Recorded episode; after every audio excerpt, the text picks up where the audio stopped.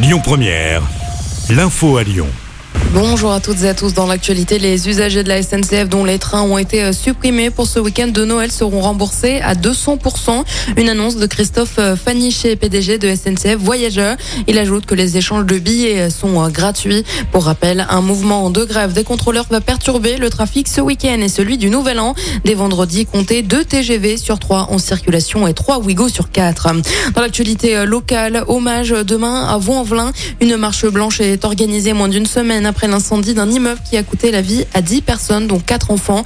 Le rendez-vous est donné demain à 10h devant la mairie. Le cortège se rendra ensuite dans le quartier du Mas du Taureau sur les lieux de l'incendie. Hier, la maire de Vaux-en-Velin été reçue par la première ministre hier après-midi à Matignon. Elle a demandé des renforts de police dans sa commune. Du côté de l'enquête, aucune thèse n'est écartée. Les panneaux publicitaires seront désormais éteints la nuit dans la métropole de Lyon. Les publicités lumineuses sur les abris à bus sont notamment concernées par cette extinction. Elles seront éteintes de 1h à 6h du matin. La décision a été prise par la métropole de Lyon et l'entreprise JCA Déco. Une loi interdira les publicités lumineuses la nuit à partir du 1er juin 2023. Cette extinction concerne près de 2240 mobiliers urbains publicitaires, 1600 abris voyageurs et 640 panneaux d'information dans la métropole de Lyon. De nouveaux noms annoncés pour l'édition 2023 de Woodstower l'été prochain. Une édition prévue du 23 au 27 août au Grand Parc de Miribel-Jonage.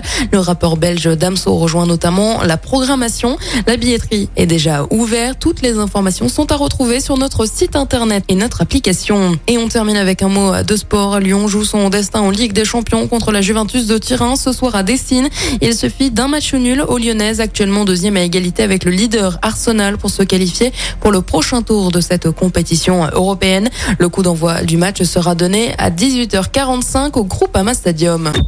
Écoutez votre radio Lyon Première en direct sur l'application Lyon Première, lyonpremière.fr et bien sûr à Lyon sur 90.2 FM et en DAB+.